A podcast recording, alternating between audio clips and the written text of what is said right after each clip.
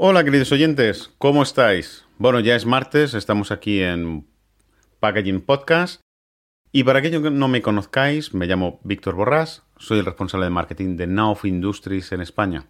Y como todos los martes, vamos a contar un tema que creemos que puede ser de vuestro interés. Y hoy martes vamos a tratar el tema de la importancia de la ligereza y la mala percepción que muchas veces tiene la ligereza porque se identifica con producto frágil. Pero os voy a poner una serie de ejemplos y vais a entender el por qué no podemos hacer esa línea directa entre ligero y frágil. Cuando hablamos de ligereza en el embalaje, todos nosotros, en general, nos viene a la mente el peso. Pues hoy, como os he comentado, no voy a hablar ni de peso volumétrico, ni de peso nominal, peso real, que es verdad que el tipo de soluciones que os voy a mencionar, que son plásticos espumados, pues normalmente se les achaca que tienen un gran volumen o tienen un mayor volumen que otras soluciones de embalaje. Que sí, en la mayoría de los casos es cierto, o en muchos de los casos es cierto, pero nos olvidamos otra serie de características que tiene y sobre todo para determinados productos donde esa ecuación pues no es siempre así. También hay que tener en cuenta que cuando hablamos de peso, pues vais a decir, bueno, es que me vas a hablar siempre de que, bueno, pues como pesan menos, pues se reduce el consumo de energía, son más eficientes. Sí, todo eso es cierto. Pero no, no va a ser el tema de hoy, porque esos temas ya los damos todos por supuesto, ¿no? Lo que sí me gustaría hacer mención, y es algo que el sector del plástico lleva luchando desde hace ya unos cuantos años, aunque ahora pues está más en boga y ahora pues los medios de comunicación le están dando mucho más bombo y platillo, ¿no? Sobre todo con el tema de la pandemia, pero es algo que llevábamos haciendo muchísimos años, pero hay un dato muy importante, y es que las soluciones de plástico suponen el 50% del embalaje de lo que se envasa en líneas generales de todos los productos. ¿no?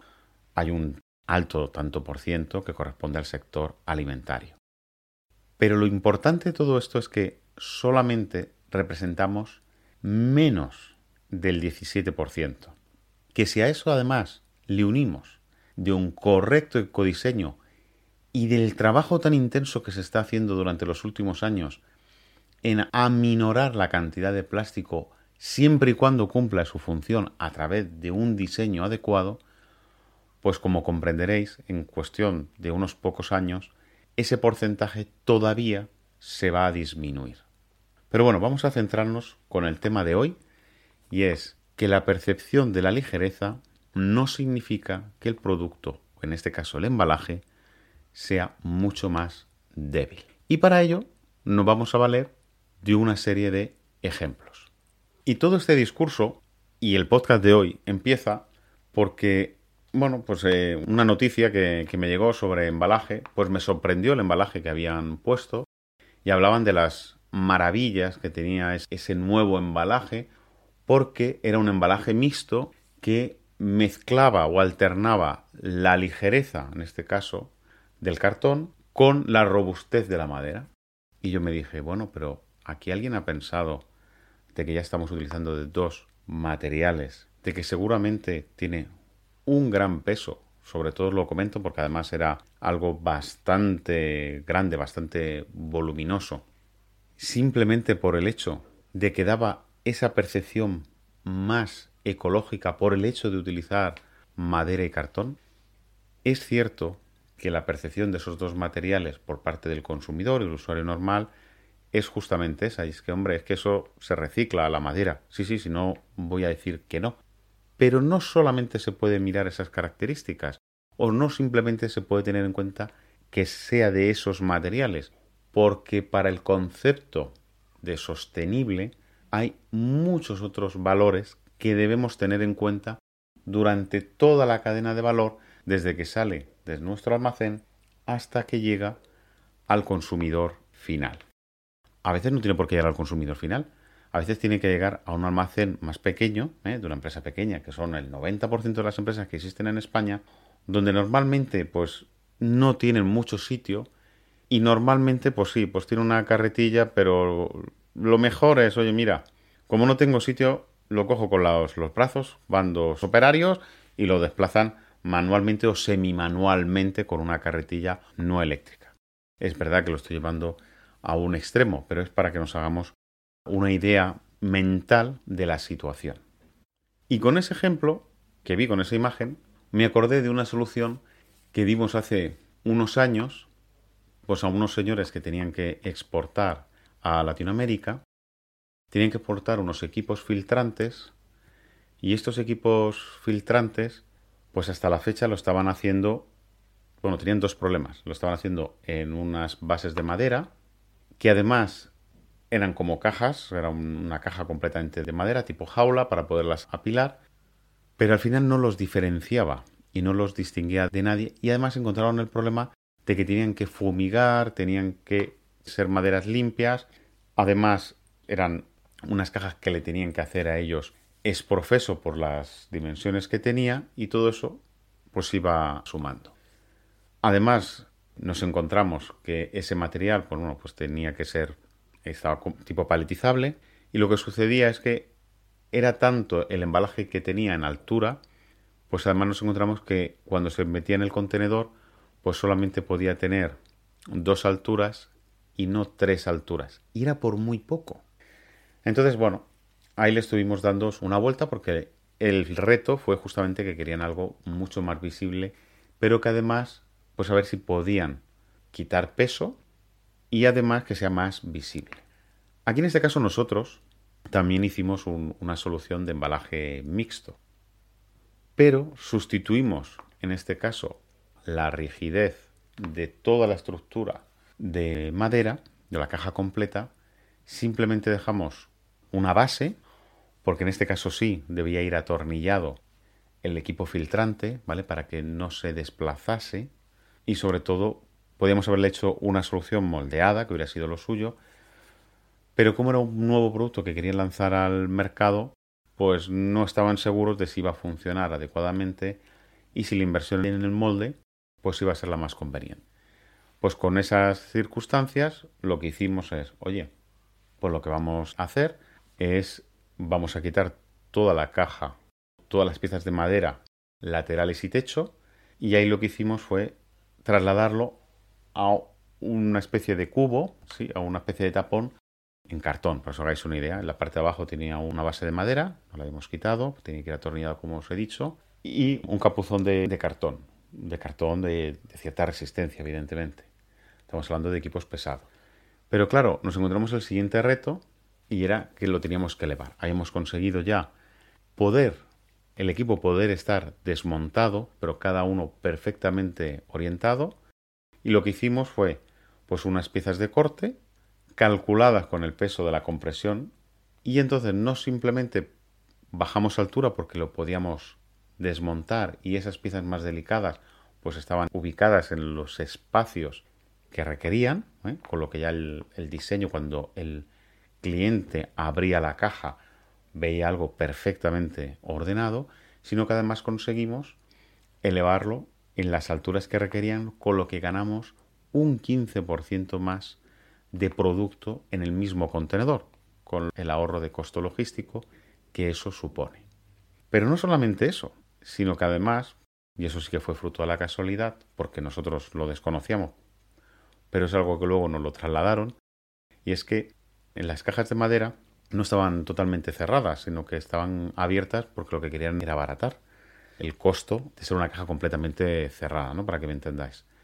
Entonces lo que sucedía que con los cambios bruscos de temperatura que había durante el trayecto, lo que sucedía es que a veces llegaba el, producto como mojado por los cambios, ¿no?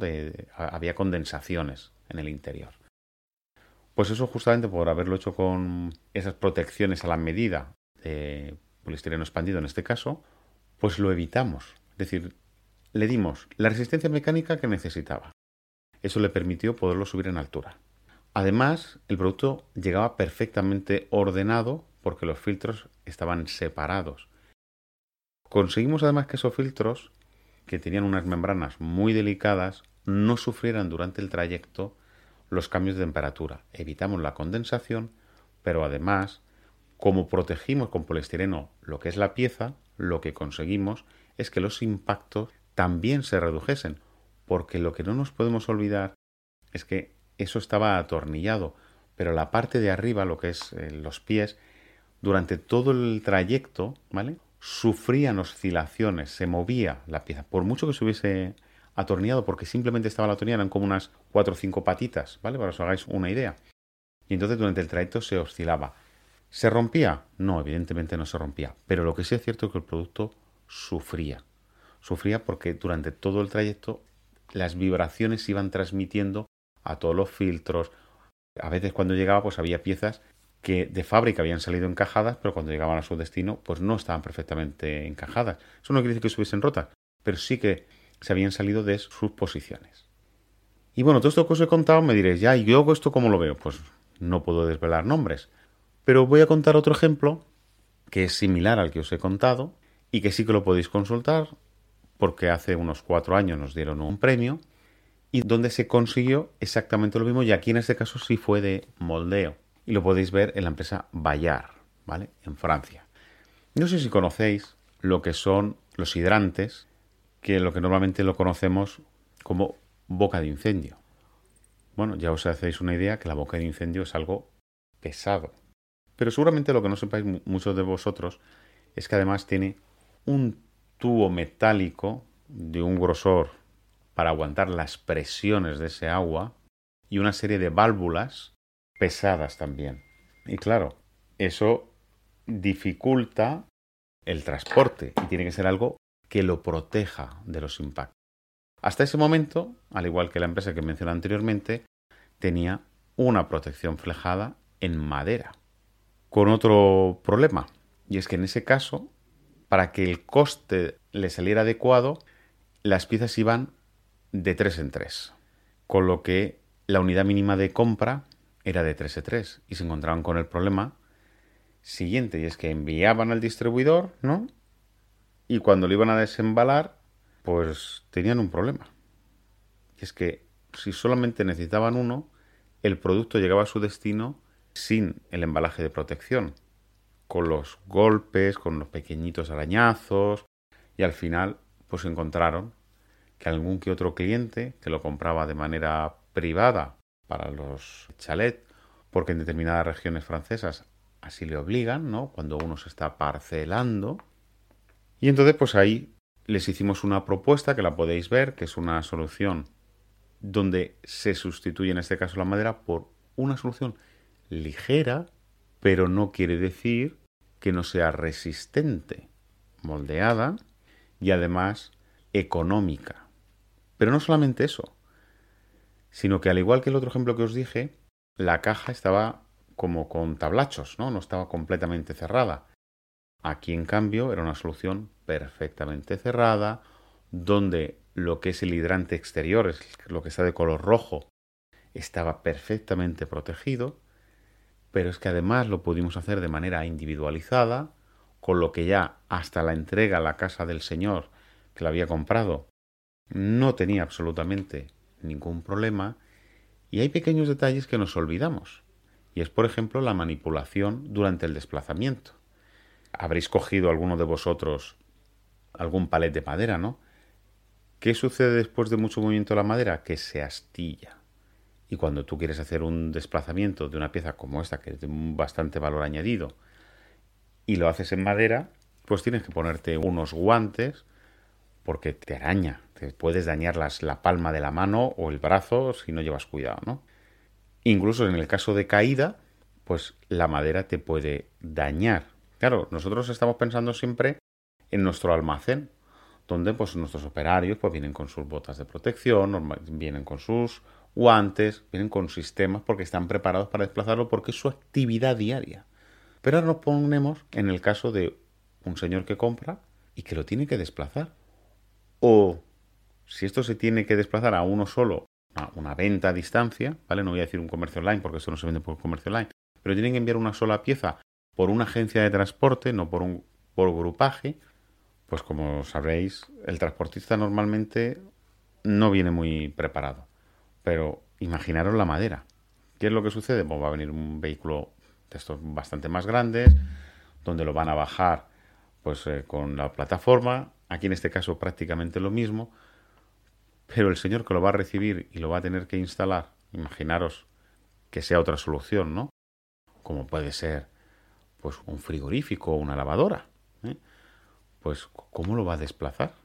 Pues aquí le hicimos una solución con unas asideros, con unas asas y con una base protegida, también en poliestireno, pero en este caso laminado y termoformado, para que se pudiese arrastrar y hubiese una ergonomía, ya no solamente para el operario que lo manejaba, que allí no había problema, porque como os he comentado, normalmente en las fábricas pues siempre hay toritos y no hay ningún problema, y poderlo arrastrar cuando lo tenía que introducir en su casa, ¿no? O en su calle, porque se lo habían dejado fuera. En este caso, habíamos conseguido una solución que le bajaba casi un 80% el peso. Y ahora os pondré otro ejemplo con un plato de ducha para que os hagáis una idea de que a veces hay que pensar si existen algunas otras soluciones. Evidentemente siempre está la limitación del número de unidades, pero a veces nos encontramos con la sorpresa de que sí que existen esas soluciones. Con lo que con una sola solución había, en principio, un monomaterial mucho más ligero, que además era más ergonómico, que además era, en este caso, totalmente personalizable, pues se le había colocado, pero bueno, es cierto que eso en la madera también se podía hacer, pero para ellos era un coste más porque lo tenían que sellar a fuego a posteriori.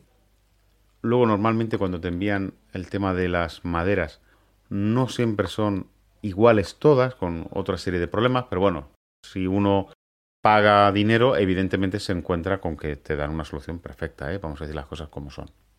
Y encima aumentaba la productividad en ese caso porque podía hacer envíos aislados. Pues en una misma situación nos la podemos encontrar, o nos la encontramos con los platos de ducha. Y me estoy refiriendo a los platos de ducha de media y alta gama, que suelen ser unos platos de ducha pesados. Si os fijáis, normalmente vienen sobre un palet, vienen sobre una caja de madera y curiosamente en su interior, elevado, pues le colocan unas soluciones de plásticos espumados, ¿no? Pues ya puede ser de polietileno, ya puede ser de poliestireno, o ya puede ser de combinación. Normalmente es una de las dos soluciones y el 90% es el de poliestireno. Aunque también me he encontrado algunas esquineras mixtas de cartón que ya no lo acabo de, de entender, porque existen soluciones de esquineras a protección a corte, ¿no? Y te evitas uno de los materiales. Lo menciono por el tema ecológico, ¿no? La sostenibilidad y la reducción de la huella de carbono. En ese caso, el tema que se encontraban es que con la pandemia había que hacer envíos de platos de ducha y la madera, pues para los envíos online como que es un problema. Sobre todo por el mismo ejemplo que os comentaba antes, y cuando tienes que llegar con ese plato de ducha a alguien que lo ha comprado a través de Internet y nos encontramos que lo tiene que meter en su casa, imaginaros tener que desplazar eso en madera. Si pensamos nosotros en nuestras fábricas, pues no hay ningún problema porque estamos preparados, nuestros operarios están preparados. Pero ¿qué ocurre cuando tiene que llegar al consumidor final? ¿Dónde está la ergonomía? Y lo más importante, es que le estamos metiendo 15 kilos o 20 kilos más de peso que ya de por sí ya tiene el producto. Y aquí, pues la propuesta justamente fue hacerle una solución moldeada, mixta, para que fuese bonito por fuera, porque evidentemente una de las ventajas que tiene el cartón es que es fácilmente imprimible, pero como ya el producto en sí en este caso el poliestireno, daba la protección suficiente para poder hacer el envío, simplemente necesitaba pues un cartón de menos gramaje impreso para destacar y tener esa personalización y esa experiencia de usuario de identificación del producto de la calidad que ha comprado. Por eso os digo que no siempre la percepción de la madera o del cartón nos tiene que significar que ese producto es más ecológico no tiene por sí.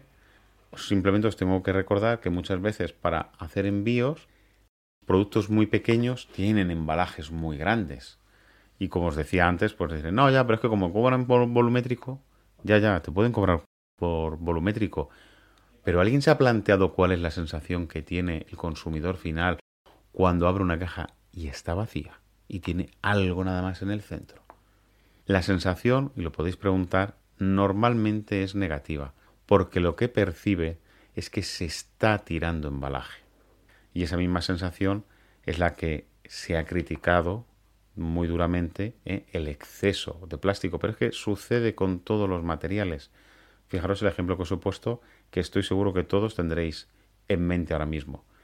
¿Qué quiere decir? Pues que a lo mejor habría que evaluar si esa solución es la más óptima para ese envío que se tiene que hacer. Y os voy a poner un último ejemplo para que entendáis por qué la ligereza no significa que sea un producto delicado. Todo lo contrario. Y os voy a poner el último ejemplo. Pero también va a ser, lo vais a visualizar porque vais a poder ir vosotros directamente, ya no tenéis ni consultar una página web. Eso sería cómodo, estás en la oficina y lo consultas. Pero bueno, si tienes la suerte de estar cerca de un centro comercial donde venden pues todo tipo de ferretería y además también venden equipos de climatización, sistemas de calentar agua, pues os vais a esa sección donde están los calentadores, están todos los sistemas de calefacción y allí donde vais a poder ver esos calentadores que además tienen depósito de agua y os invito, o si no, pues eh, al chico que está ahí, que os explique el producto y os quite el embellecedor metálico que va por delante, de esos que son de, chispa oculta, ¿vale? Que no se ve la llama. Y os vais a sorprender que lo que vais a encontrar es una pieza plástica espumada negra. Pero os invito a que os fijéis todavía más y veáis cómo es que no hay otro elemento. Es decir, si lo comparáis con un calentador de los antiguos, donde en la parte trasera tiene una chapa metálica con un montón de piececitas, aquí vuestra sorpresa va a ser de que solamente vais a ver la pieza negra y que además esa pieza negra es la que se atornilla directamente a la pared. Es decir, fijaros donde en este caso, con unos cálculos adecuados, un producto ligero, en este caso el polipropileno expandido, no solamente es ligero, sino que además tiene la resistencia mecánica suficiente como para aguantar su peso en vertical durante el tiempo que haga falta, porque tiene una serie de insertos. Pero ya no solamente cumple esa función, sino que además hace que el equipo, ya no solamente por peso, sea mucho más eficiente y mucho más sostenible. ¿Por qué?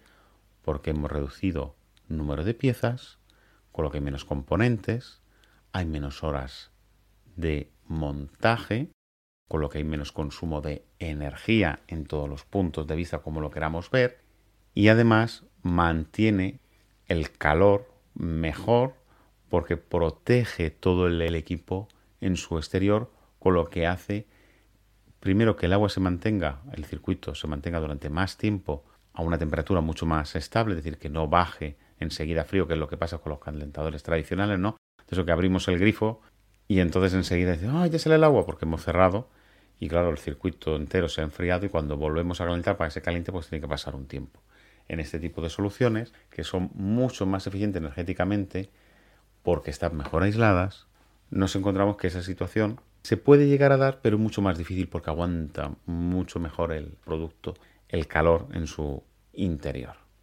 Así que os animo a que veáis y así entenderéis por qué no podemos identificar la ligereza con delicadeza o falta de resistencia o robustez de un producto. Bueno, queridos oyentes, yo espero que os haya gustado el capítulo de hoy. Si así ha sido, pues os agradecería que le dieseis a me gusta. Y además, si queréis contactar conmigo, pues ya sabéis que en iVoox podéis poner vuestros comentarios.